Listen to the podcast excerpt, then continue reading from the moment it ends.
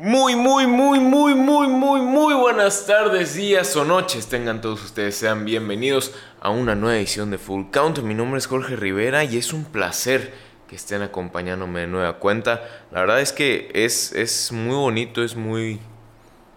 Sí, muy bonito regresar a grabar eh, el día de hoy y, y, pues ya me hacía falta, la verdad.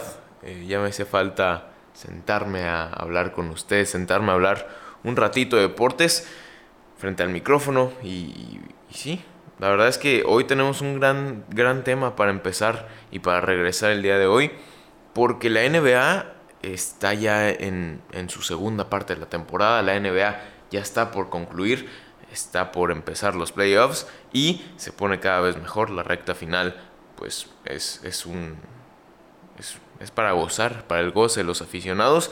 Y el día de ayer, los Lakers y los Clippers nos trajeron un platillo pues muy bueno, eh, un partido bastante agradable, eh, un partido en donde la rivalidad de Los Ángeles está pues a flor de piel y pues qué mejor para vivirla que con LeBron James y con Kawhi Leonard. Y con esto quiero empezar porque sí, fue un partido bastante gratificante para, para todos los aficionados y los Lakers lo terminaron ganando la victoria creo que es más importante para los Lakers que la derrota para los Clippers. Y, no me refiero nada más a un número que se va a las estadísticas de victorias y derrotas. No me refiero nada más a que claramente es más importante una victoria para tu equipo que una derrota. Siempre no importa quién sea el rival o cuáles sean las condiciones. A lo que me refiero es que esta victoria significa más para los Lakers que para los Clippers en caso de que lo hubieran conseguido. ¿Por qué? Porque son dos equipos que sin duda alguna van a brillar en la postemporada en la conferencia oeste. Pero me parece que es importante para los Lakers tener conciencia de que le pueden ganar a los Clippers en esta temporada. ¿Por qué? Porque los otros dos partidos no le habían ganado a los Clippers. El primero fue en el primer partido de la temporada regular.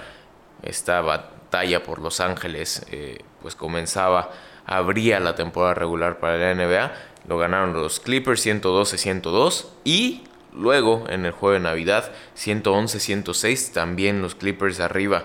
Esta victoria de los Lakers rompe la racha de partidos perfectos de los Clippers cuando se encuentran completamente sanos. Llegaron a 11 victorias cuando toda la escuadra de los Clippers está completamente sano. Y recordemos que en el primer partido entre estos dos equipos, que fue el, de, el primer partido de la temporada regular, Paul George no estaba porque se encontraba fuera con una lesión. Y pues todavía sumando argumentos a mi caso de que la victoria es más importante para los Lakers, pues es más importante porque todos sabemos que los Clippers son un equipo más completo, es un equipo más joven y con mucha más capacidad de hacer daño en todos los extremos de la cancha. Es un equipo que tiene mucho talento con sus cinco titulares, es un equipo que tiene muchísimo talento en la banca y pues le da a Doc Rivers esta facilidad de, de poder jugar con la profundidad del roster que tienen los Clippers. Pero esta profundidad también puede ser eh, pues negativa para los Clippers. ¿Por qué? Porque los jugadores pueden encontrar un poco más de problemas eh, identificando cuál es su rol. Y me refiero puntualmente a Marcus Morris, porque ayer se le veía perdido en la duela de Los Ángeles a Marcus, quien está acostumbrado a ser uno de los pues, hombres más importantes, si no es que el más importante atrás de Julius Randle eh, en los Knicks de Nueva York. Tenía una carga ofensiva muy, muy, muy importante para este equipo de los Knicks. Y ahora con los Clippers, pues no es así, ¿no? Eh, ya no tiene la misma carga que solía tener Julius, eh, perdón, Marcus Morris. pues en este equipo de Nueva York, sino que llegó a los Clippers a ser un, un jugador pues de rol, un jugador que sí aporta claramente para la ofensiva, pero pues que tiene enfrente a Kawhi Leonard y a Paul George, que pues sin duda alguna son los que llevan la batuta en cuanto a la ofensiva y pues también la defensiva de los Clippers en este equipo de Los Ángeles. Después del partido de ayer, em, y cuando le preguntaron por este rol que ahora tiene Marcus Morris en, en los Clippers, él pues comentó, él declaró, obviamente eh, tenemos muy buenos anotadores en este equipo de los Clippers estoy bien con jugar un rol y he tenido muchos roles diferentes en muchos equipos de esta liga. no es diferencia. Estoy aquí para ayudar a ganar y necesito ser mejor sin importar cuál es mi rol. Soy un veterano, soy un pro, solamente necesito ser mejor. Eso decía Marcus Morris cuando le preguntaron por el rol que tiene, por el rol que ocupa ahora con los Clippers. Em, también hay que apuntar que esta profundidad se puede agrandar con la llegada de Joaquim Noah, que ya fue eh, pues reportado que va a tener un contrato de 10 días con los Clippers, el cual se puede agrandar si ese contrato resulta bueno para ambas partes. Y pues hay que estar pendientes de esa noticia cuando firma el francés, que ayer estuvo en el partido entre Clippers y Lakers solamente como espectador, pero pues esto puede ser un indicio de que el contrato de 10 días para Joaquim no viene y que no es ninguna sorpresa. Pero bueno, vamos a hablar ahora de los Lakers porque pues llevo diciendo todo este todo este segmento del programa, el inicio del programa, em, pues que fue una victoria muy importante para ellos, pero pues no he dicho por qué, bueno, sí, ya dije por qué, pero pues no he hablado casi de los Lakers. En fin, es la segunda victoria importante en la última semana para este equipo de LeBron y Anthony Davis y pues todos Los Ángeles prácticamente. Em, una victoria importante, ¿por qué? Porque la primera fue en contra de los Bucks y ahora pues, la segunda en contra del rival citadino. En los dos LeBron ha demostrado que es como los vinos que le gusta tomar. Mientras más grande, mejor. Y es que la mejoría y el nivel de juego que tiene LeBron James parece que no disminuye. Parece que no le pesan los 36 años que tiene. Parece que, que, es su primer año en la liga, corre, defiende, clava, tira, hace de todo LeBron James. De verdad que es impresionante ver a esta máquina de juego seguir compitiendo a este nivel y seguir llevando a su equipo a triunfos importantísimos como el del día de ayer, como el de eh, ante los Bucks y Giannis.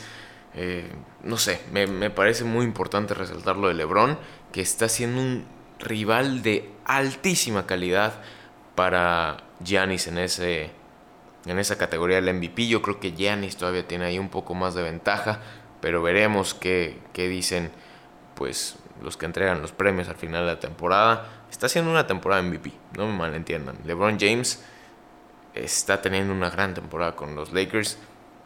Me parece que ahí todavía el favorito al MVP es Giannis Antetokounmpo, pero pues habrá que ver cómo cierran la temporada los diferentes jugadores con sus diferentes equipos. Pero sí, LeBron James sigue demostrando que, que, es muy bueno. Y lo importante ayer también me parece resaltar es que Anthony Davis y LeBron James se combinaron para 58 puntos de los Lakers.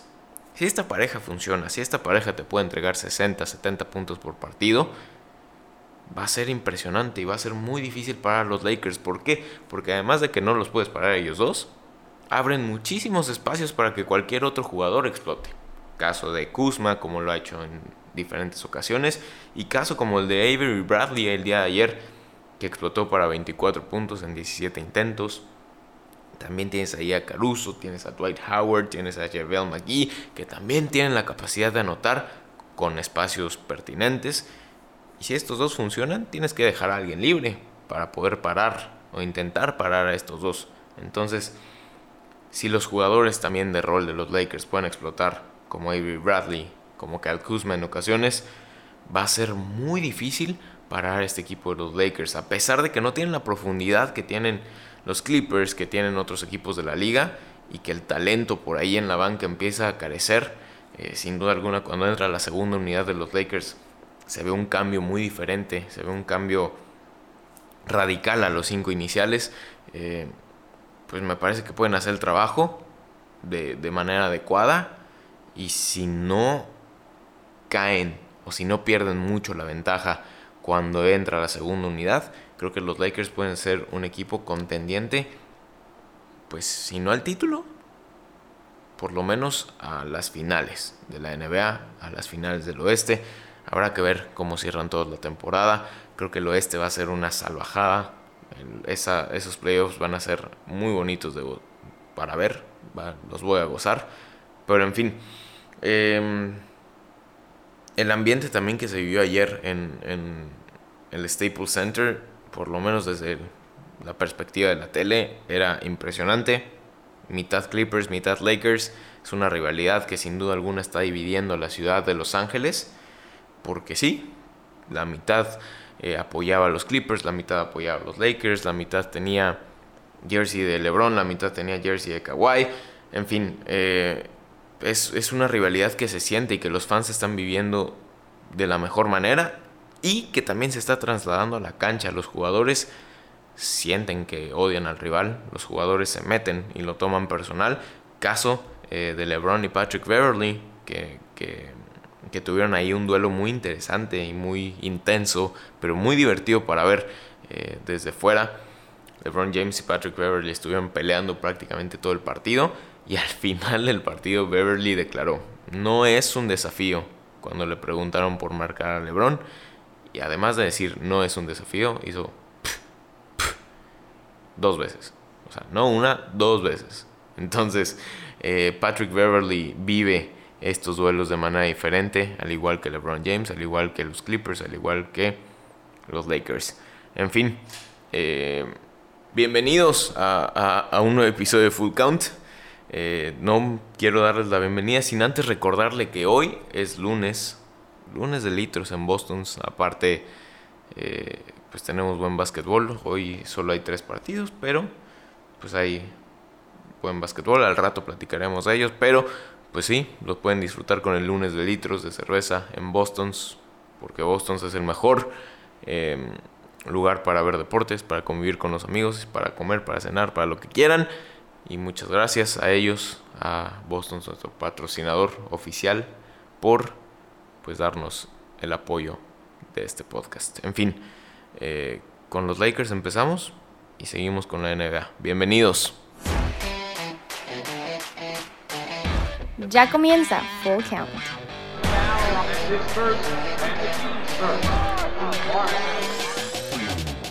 Seguimos con la NBA y es que no nada más quiero hablar de los Lakers, también quiero hablar de la debacle. No sé hablar. De la debacle de los Rockets. ¿Por qué? Porque me preocupan. Y eso que no es un equipo que me encante, no es un equipo que me caiga bien en absoluto. Ni James Harden ni Russell Westbrook son santos de mi devoción. Pero creo que la situación que están viviendo es preocupante. Eh, las últimas dos actuaciones de los Rockets no han sido las mejores en mucho tiempo este equipo de Houston. Han sido desastrosas, de verdad. Eh, el sábado estuve siguiendo el partido muy de cerca eh, el partido ante Charlotte, ante los Hornets. Y de verdad, qué dolor ver a los Rockets jugar. En ese partido eh, no anotaron una canasta en los primeros 7 minutos. El marcador se fue 20-0 a favor de los Hornets. Fue horrible de ver. De verdad lo sufrí mucho. Y eso que no le voy a los Rockets. Y de verdad no me cae nada bien. O sea, las personas que me conocen saben que mi odio, entre comillas, a Russell Westbrook es enorme. Y que Harden tampoco es mi, personaje favorito en la liga. Pero qué horror. De verdad, qué horror. Su primera derrota preocupante fue contra los Hornets el sábado. Y ayer pierden por 20 en Orlando ante el Magic. No fue un paso en Disney para los Rockets esta visita a Orlando. En especial para Robert Covington, que después de tener un gran partido ante los Hornets, un partido donde hizo su récord personal de triples anotados. Eh, pues ayer se va de 0-4 desde el área de 3 y solamente con 3 canastas anotadas en todo el partido. Esto y pues la poca funcionalidad de los Rockets que, que pues que, que, muestran en la cancha en este tipo de rachitas malas pues se combinó para una derrota ante el Magic, una derrota de 20 puntos de diferencia. En parte, esto se debe a las 18 pérdidas de balón que, que cometieron los Rockets y las 23 faltas. En fin, eh, creo que esto también se vio un poco ante los Hornets, las pérdidas de balón innecesarias, las pérdidas de balón que, que de verdad afectan mucho a este equipo de Houston y también la falta de un poste dominante. Creo que es notable después de la salida de Clint Capella ha sufrido Houston en, llenar esa posición porque no tienen un poste natural, no tienen un poste dominante. PJ Tucker es el que ha, entrado a llenar ese, pues esa posición de 5 y pues no, no, no puede competir con los postes, pues no digamos los mejores postes de la liga, con los postes de la liga contra... Contra... Ah, se me fue el nombre. Lo voy a buscar. Pero el sábado ante Charlotte sufrió de una manera impresionante PJ Tucker. Contra Cody Seller. Contra Cody Seller ya lo estoy buscando, pero solamente para reafirmar em, el, nombre. Em, sí. Sí, contra Cody Seller. Que, que es un, un poste que no es el más atlético. Que no es el más joven de la liga que fue drafteado en 2013. 27 años tiene Cody Seller. Eh, contra Cody Seller sufrió PJ Tucker. Y, me parece que, va a seguir sufriendo porque pues no es un 5 natural. Entonces, eh, creo, que, creo que esa baja en los Rockets es notable y, también se traslada a las estadísticas, ¿no? Porque el Magic tuvo 11 rebotes más que los visitantes overall. Entonces, eh, creo que también por ahí va un poco la debacle. En fin, creo que los Rockets tienen que sacudir esta mala racha. Su próximo partido es el martes ante los Timberwolves en casa. Creo que es un partido más que más que ad hoc para sacudirse esta racha de malos triunfos, de malas, perdón, de malos resultados. Y sí, veremos si lo pueden hacer el martes ante los Timberwolves en casa. En fin, eso fue todo por los Rockets. Ahora vamos a hablar de los Bucks porque sin Giannis, los Bucks sufrieron con los 36 puntos de Devin Booker y cayeron sin su gigante en la duela en el desierto de Arizona. A pesar de que cuatro de sus jugadores terminaron en doble dígito en puntos, la ventaja de 19 que tomaron los Suns en el primer cuarto fue suficiente para mantener a los Bucks abajo en el marcador durante todo el partido. Y pues sí, los Suns ganaron eh, solamente por 9 puntos. También lo, lo, cerraron al final los Bucks. Y que caen a un récord de 53-11. Pero se mantienen en el primer lugar de la conferencia del este. Y con esto pues vamos a, a, pues ver las, las posiciones en la NBA. Los Bucks ya aseguraron playoffs. Los Raptors también. Eh, están en 1 y 2 de la conferencia del este. En tercer lugar se encuentran los Celtics. En cuarto el Heat. Los Pacers en quinto. Los 76ers en sexto. Los Nets en séptimo. Y el Orlando Magic en octavo. Estos serían los clasificados hoy a la postemporada de NBA. Le siguen los Wizards, los Hornets, los Bulls, los Knicks, los Pistons, los Cavs y los Hawks. Que pues sí están en último lugar del la conferencia este. Ahora vamos al oeste porque los Lakers ya aseguraron playoffs también, se encuentran en primer lugar. Le siguen los Clippers, los Nuggets, el Jazz, el Thunder, los Rockets, los Mavericks y los Grizzlies. Después de estos que serían los ocho clasificados están los Pelicans, los Kings, los Portland Trail Blazers, los Spurs, los Suns, los Timberwolves y en último lugar los Warriors que tienen el peor récord en la NBA con 15 ganados y 49 perdidos. Steph Curry regresó el fin de semana, lo hizo de la manera en, el que, en la que solo él sabe. Hizo 23 puntos en 25 minutos, eh, dando un show con tiros de larga distancia. En fin, el básquetbol extrañaba a Steph Curry. Y el día de hoy tenemos eh, solamente tres partidos. Los Hornets visitan a los Hawks, los Bucks visitan a los Nuggets y los Raptors visitan al Jazz. Me parece que hoy los Bucks van a tener otra derrota. No sé, yo creo que sí. Eh, no sé. Me parece que, la ausencia de Yanis ante un equipo como los Nuggets va a pesar muchísimo más que ante un equipo contra, como los Suns. Eh, los Nuggets que tienen a Nikola Jokic como su centro titular y que no va a tener quien lo defienda como lo hubiera defendido Giannis Antetokounmpo. Creo que es una baja sensible. Hoy sí lo van a sufrir mucho más los, los Bucks. Y también el Raptors ya está muy interesante. La, batalla que pueden tener por ahí Pascal Siakam contra Rudy Gobert va a ser muy buena de ver. En fin, vamos a pasar ahora al fútbol porque también hubo mucha actividad del balompié internacional y nacional este fin de semana y vamos a empezar con el internacional porque no sé qué voy a hacer con mi Real Madrid. De verdad. El Madrid, el Madrid, el Madrid. O sea, si me pueden ayudar a contestar qué vamos a hacer con el Real Madrid, se los agradecería muchísimo. Y es que es, es un equipo muy bipolar. Este equipo del Real Madrid no ha encontrado constancia en toda la temporada. Y, y eso se muestra en los resultados como los de ayer. Perder 2-1 ante el Betis. Si estás fuera de casa, sí, el Betis no es un equipo fácil, pero es un equipo al que le tienes que ganar. Eras el líder de la liga. Estos puntos no los puedes dejar ir. Y es que la semana pasada podía jurar que eran el mejor equipo del mundo. La semana pasada ante el Barcelona, el Real Madrid me encantó. La presión alta que ejercieron, el juego vertical que mostraron, el orgullo con el que jugaron un clásico. Y, ese día yo estaba muy feliz, de verdad, ese día después del partido eh, me encontraba amigos, me encontraba a quien sea en la calle y yo le decía, qué bien jugó mi Real Madrid, qué feliz estoy con mi Real Madrid. Porque de verdad esta victoria ante el Barça, bueno, la victoria la semana pasada ante el Barça, me supo a gloria. O sea, y la celebré como hace mucho no celebraba una victoria del Real Madrid. Creo que la última vez que celebré así una victoria del Real Madrid fue en la última final de Champions.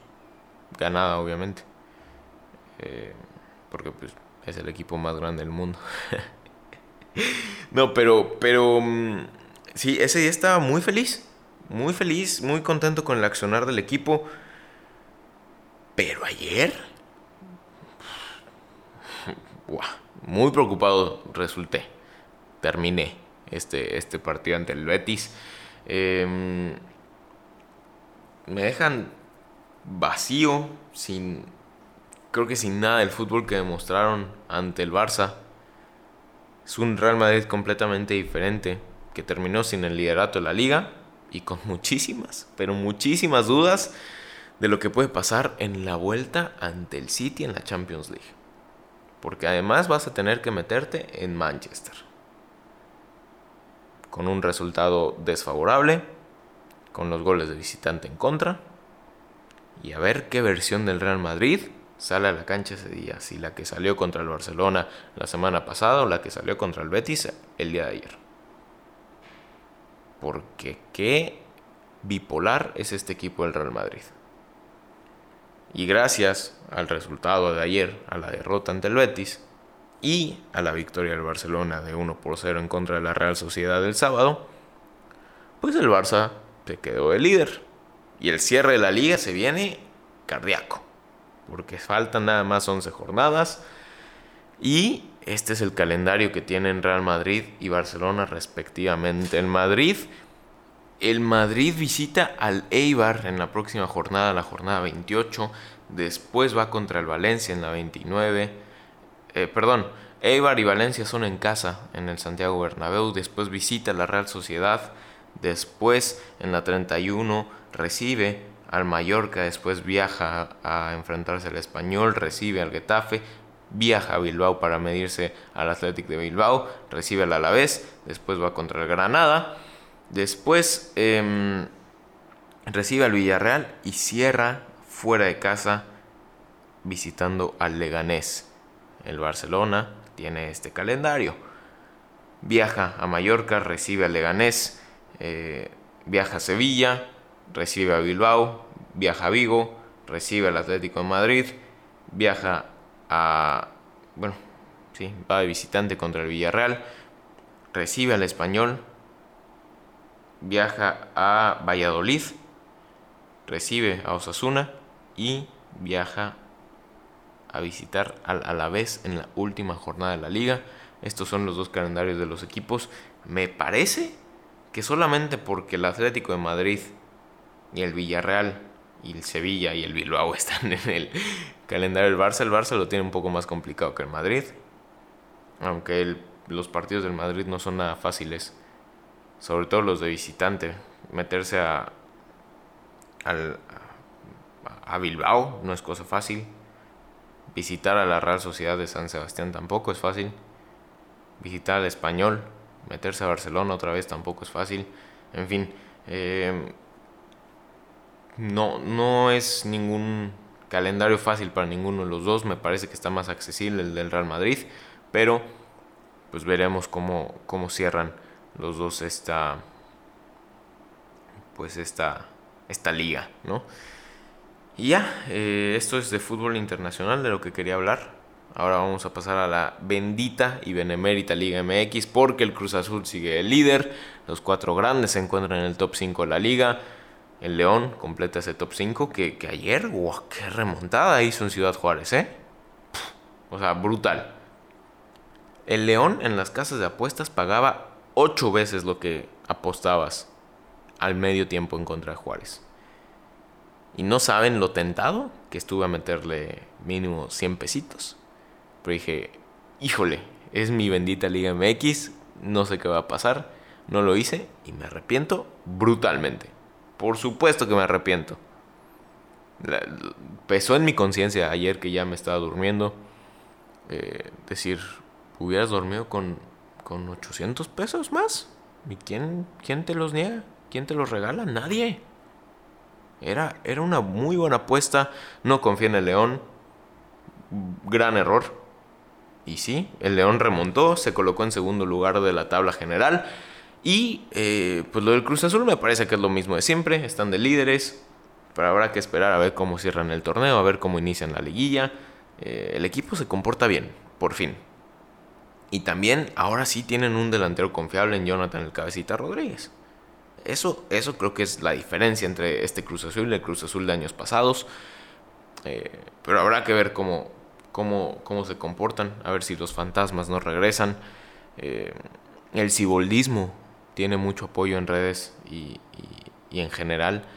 Eh, pero, pero habrá que ver si el Cruz Azul nos repite su historia. Pumas y América nos regalaron un partidazo el viernes eh, en la noche en Ceú. Qué bien le hace a los Pumas jugar en un horario que no sean domingo a las 12 del día. El equipo cambia mucho. Em, y también el visitante puede arriesgar un poco más, puede jugar a un mejor nivel. Deberían de cambiar por siempre ese horario. Es horrible, se a las 2 del día. Pero bueno, eh, Pumas de América nos regalaron un partidazo. Malcorra le hizo lo que quiso a Paul Aguilar. Lo trajo de hijo todo el partido. Eh, pero, pues mi Henry Martín, de toda la vida. Te mando un saludo, Henry. Em, pues rescató el empate en tiempo de compensación para el América. Que ya había anotado con un regalazo de mi compa, el Pollo Saldívar. Pollo, gracias, de verdad, de corazón Gracias por ese regalo. Si quieres una playera de la América, se la puedes pedir a la directiva. Eh, gracias por apoyarnos en las buenas y en las malas. Eh, gracias por ese gol. Y, ya. Es, esto es básicamente el resumen de la Liga MX. Las Chivalácticas. las Chivalácticas también se encuentran en ese top 5 de, de la Liga MX.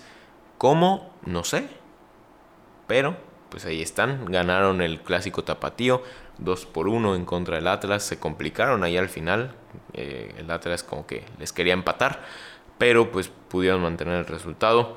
Guadalajara se encuentra en el quinto lugar de ese top 5 de la liga, con 15 puntos, los mismos que Pumas. América con 17, León con 18 y Cruz Azul con 19 es líder general.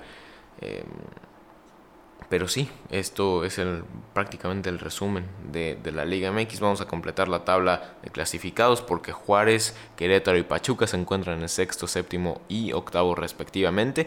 Completarían la liguilla y pues estarían clasificando a la fiesta grande del fútbol mexicano. Vamos al último tema de fútbol porque Ronaldinho pues está en la cárcel paraguaya. Se filtró ahí una foto, aquí la voy a poner, una presunta foto de Ronaldinho en la cárcel. La verdad, se ve muy fresco se ve muy, muy fresco. Eh, ya quisiera yo estar, bueno, no quisiera estar en la cárcel, ¿no? Claramente, nadie quiere estar en la cárcel. Pero si en algún momento llego a, a estar, que sería horrible, la verdad, espero que no. Este se ve muy fresco con sus sandalias Nike, con un shortcito, con una playerita, eh, sin mangas, sin el uniforme de la carta, en fin. Ronaldinho con el swag de siempre. No importa si está en la cárcel, no importa si está en Brasil, no importa si está en Madrid, en Barcelona, en donde sea, Ronaldinho es Ronaldinho. Pero sí, eh, ingresó a la cárcel por viajar con un pasaporte falso. Ya saben, problemas de, millonarios, eh, problemas de, de impuestos, de... Pues sí, problemas que nada más tiene la gente rica, ¿no? Pues Ronaldinho es millonario, tiene ese tipo de problemas y pues lo alcanzaron sus problemas y ahora está en la cárcel de Paraguay. Habrá que ver cómo se resuelve su situación. Y ya, es todo lo del fútbol. Vámonos rápidamente a béisbol porque es el último tema que, tengo aquí en, en, la mesa. Los Astros la están pasando muy mal en grandes ligas y yo lo estoy disfrutando mucho. Pero de eso voy a hablar en otra ocasión, donde le pueda dedicar mucho más tiempo. Mucho, pero mucho más tiempo. Créanme que no va a ser lo último de los Astros que tenemos en este canal. Eh, y la verdad, pues no hay mucho que valga la pena de, la liga en general. Eh, los jugadores están calentando, están llegando a un nivel óptimo para empezar la temporada pues al 100%. No hay consistencia, estamos viendo tres entradas a lo mucho de los pitchers abridores, eh, dos, tres turnos de los bateadores. Habrá que esperar. Faltan 16 días para el Opening Day, donde la cosa se pone por fin buena y habrá un especial del Opening Day en, en este canal, en Full Count. Eh, cuando se acerque la fecha. Y pues por último, los Leones de Yucatán. Los Leones de Yucatán empezaron su pretemporada. Los jugadores ya están entrenando en el Parque Cuculcán Álamo. También están entrenando en el Estadio Salvador Alvarado. Eh, pues algunas sesiones en la mañana. En el Cuculcán en la noche. Béisbol, trabajo de béisbol. Eh, y pues sí, el nuevo lanzador de los Leones. el nuevo lanzador estrella. Hayato Takagi eh, ya está en Mérida, ya está entrenando y pues será el primer lanzador japonés y el primer jugador japonés en general para los Leones de Yucatán. En fin, em, yo ya me voy, nos escuchamos y nos vemos mañana en caso de que estén viendo esto en YouTube. Em, muchas gracias por compartir, por suscribirse, por comentar, por likear. Síganos en las redes sociales, también sigan a Boston, por favor. Eh, digno y orgulloso patrocinador de este, de este podcast. Eh, muchas gracias también agradecerle a ellos y recordarles a ustedes que pueden ir lunes de litros el día de hoy a pues a después de la oficina una cerveza con los amigos después de jugar las retas a ver la NBA en la noche sí la verdad es que es un gran ambiente es un gran ambiente litros en precio especial litros de cerveza. Y ya. Eh, mañana nos escuchamos. Y mañana, pues nos vemos. Adiós.